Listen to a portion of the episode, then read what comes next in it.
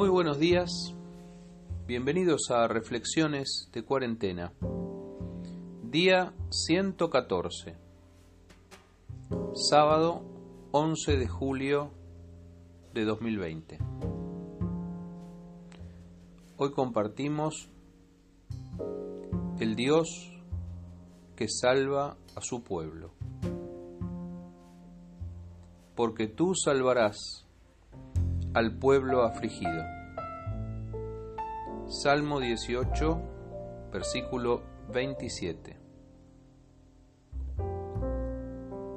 A lo largo de la historia de la humanidad, Dios se manifiesta como un Dios siempre sensible al sufrimiento.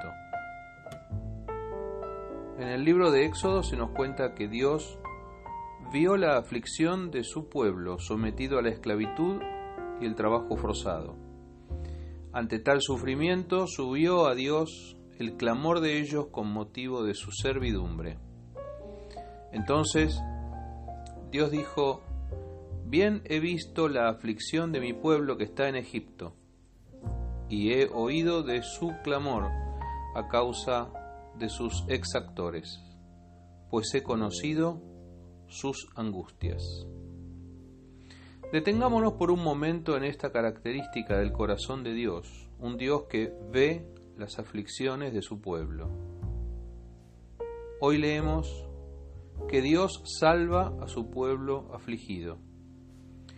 Una vez más, vemos una asociación directa entre el pueblo y sus aflicciones, y ese Dios que viene en su auxilio.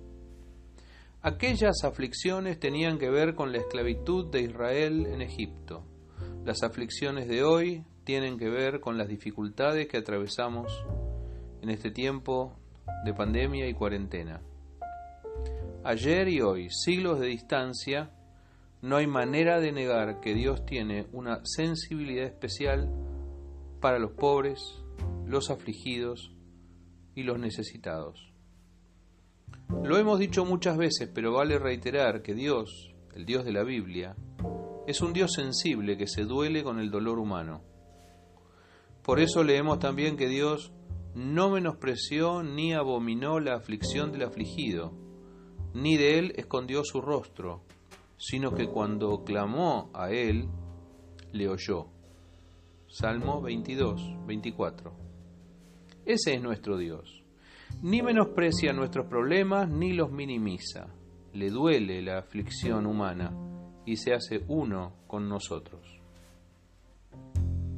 Me encanta que la Biblia diga que Dios no se esconde. Ese es un término muy futbolero, si me permiten.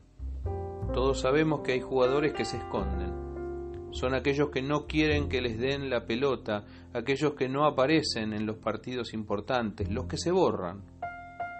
Pero Dios no se borra. Dios siempre aparece, Dios pide la pelota y juega a favor de su pueblo. Promete estar desde siempre y escuchar nuestro clamor. Como decíamos ayer, que las oraciones suben a Él. No dice que va a responder instantáneamente, pero sí que escucha en tiempo real nuestras necesidades. Es más, Jesús dijo que Él sabe de qué cosa tenemos necesidad antes de que le pidamos. Ese Dios nuestro es fortaleza al pobre, fortaleza al menesteroso en su aflicción, refugio contra el turbión y sombra contra el calor.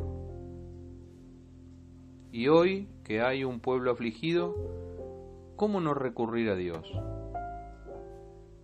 Por eso, oramos juntos. Si querés, podés sumarte a esta oración sencilla. Señor Jesús, mira a tu pueblo afligido. Hoy muchos están enfermos y la enfermedad es brava. Muchos más están asustados, temerosos de enfermarse.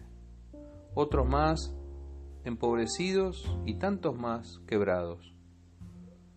Sabemos de tu amor por nosotros. Te muestras una y otra vez de que tenés tus ojos sobre tus hijos e hijas.